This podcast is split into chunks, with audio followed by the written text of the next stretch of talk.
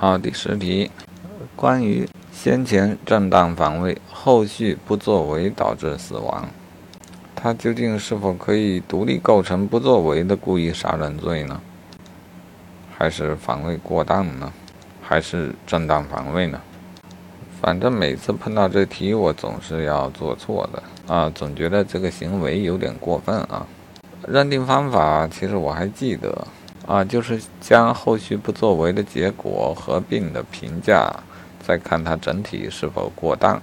本题中，甲对于正在实施一般伤害的乙进行正当防卫，然后后续不作为致乙死亡。啊，因为针对的是实施一般伤害，不属于无限防卫的情形，因此死亡的结果就过当了。认为他属于防卫过当，这是对的。但甲的行为啊，按照考试标准，肯定不会独立构成不作为的杀人罪啊，不论是故意的还是过失的，都不构成。解析是认为不能对后续的不作为进行独立的评价，因为他的作为义务的来源是先前的防卫行为。